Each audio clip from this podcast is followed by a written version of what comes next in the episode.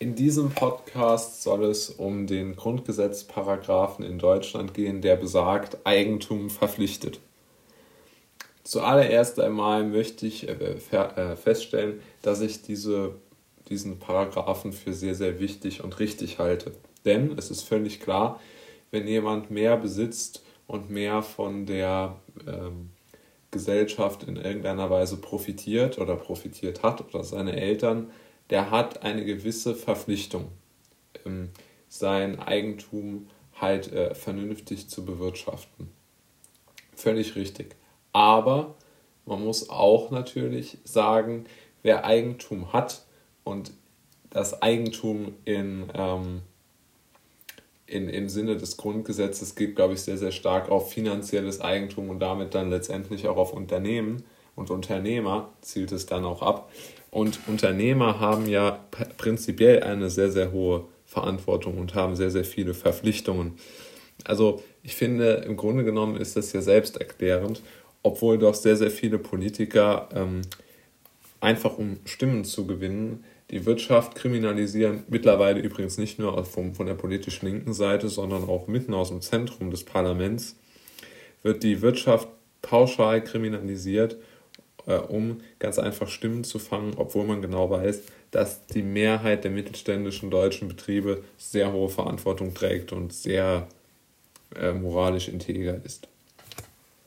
Dann äh, des Weiteren erkennt man, trotz der Tatsache, dass Eigentum verpflichtet, ja, trotz der Tatsache, dass Eigentum verpflichtet, ähm, sieht man immer mehr, dass es unter Beschuss steht. Ja, wir erinnern uns alle noch an die, ja, doch sehr ob obskur vorgetragenen Forderungen der, der, ähm, der politischen Linken, ähm, entweder äh, die Aktionäre von BMW äh, oder die Mehrheitsaktionäre von BMW äh, äh, zu enteignen oder auch ähm, die planwirtschaftlichen Umwälzungen auf dem Immobilienmarkt in Berlin sind doch eine sehr, sehr klare Sprache dafür, dass ähm, ja etwas nicht, also dass dieser Grundsatz nicht mehr reicht scheinbar oder den handelnden Personen dort nicht mehr reicht, sondern man immer mehr Planwirtschaft einführen möchte und man das Eigentum ja auch praktisch entwertet, wenn man beispielsweise eine Mietdeckelung hat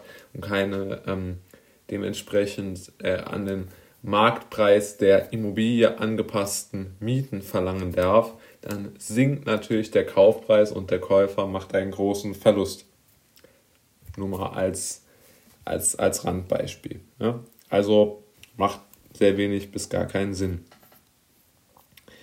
Ähm, und ich fände, das wäre auch, äh, dieser Grundgesetzparagraph äh, spielt auch auf eine andere wichtige Tatsache an, nämlich dass man Eigentümer einer, ähm, dass man Eigentümer beispielsweise von Aktien oder von Immobilien natürlich eine besondere Bedeutung zuspricht mit diesem Paragraph, nämlich indem man sie als Eigentümer bezeichnet. Gilt natürlich auch, auch für Selbstständige mit nicht äh, börsennotierten Unternehmensbeteiligungen sprich wenn jemand selbstständig ist.